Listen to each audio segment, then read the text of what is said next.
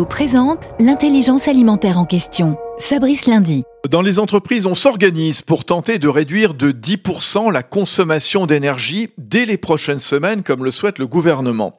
C'est le cas du groupe agricole InVivo qui accélère son plan de sobriété énergétique 2025.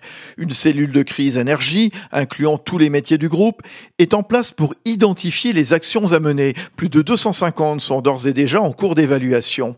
Certaines sont immédiates, comme la mise en place du télétravail pour les collaborateurs qui le peuvent, ou la régulation du chauffage et des éclairages. Un suivi mensuel des consommations énergétiques permettra d'évaluer et de mesurer l'efficacité du plan. Et au final, explique Thierry Blandinière, le directeur général, il s'agit de faire de cette crise énergétique une opportunité pour améliorer encore les pratiques de InVivo. Union nationale des coopératives agricoles françaises, InVivo s'engage pour la transition agricole et alimentaire vers un agrosystème résilient.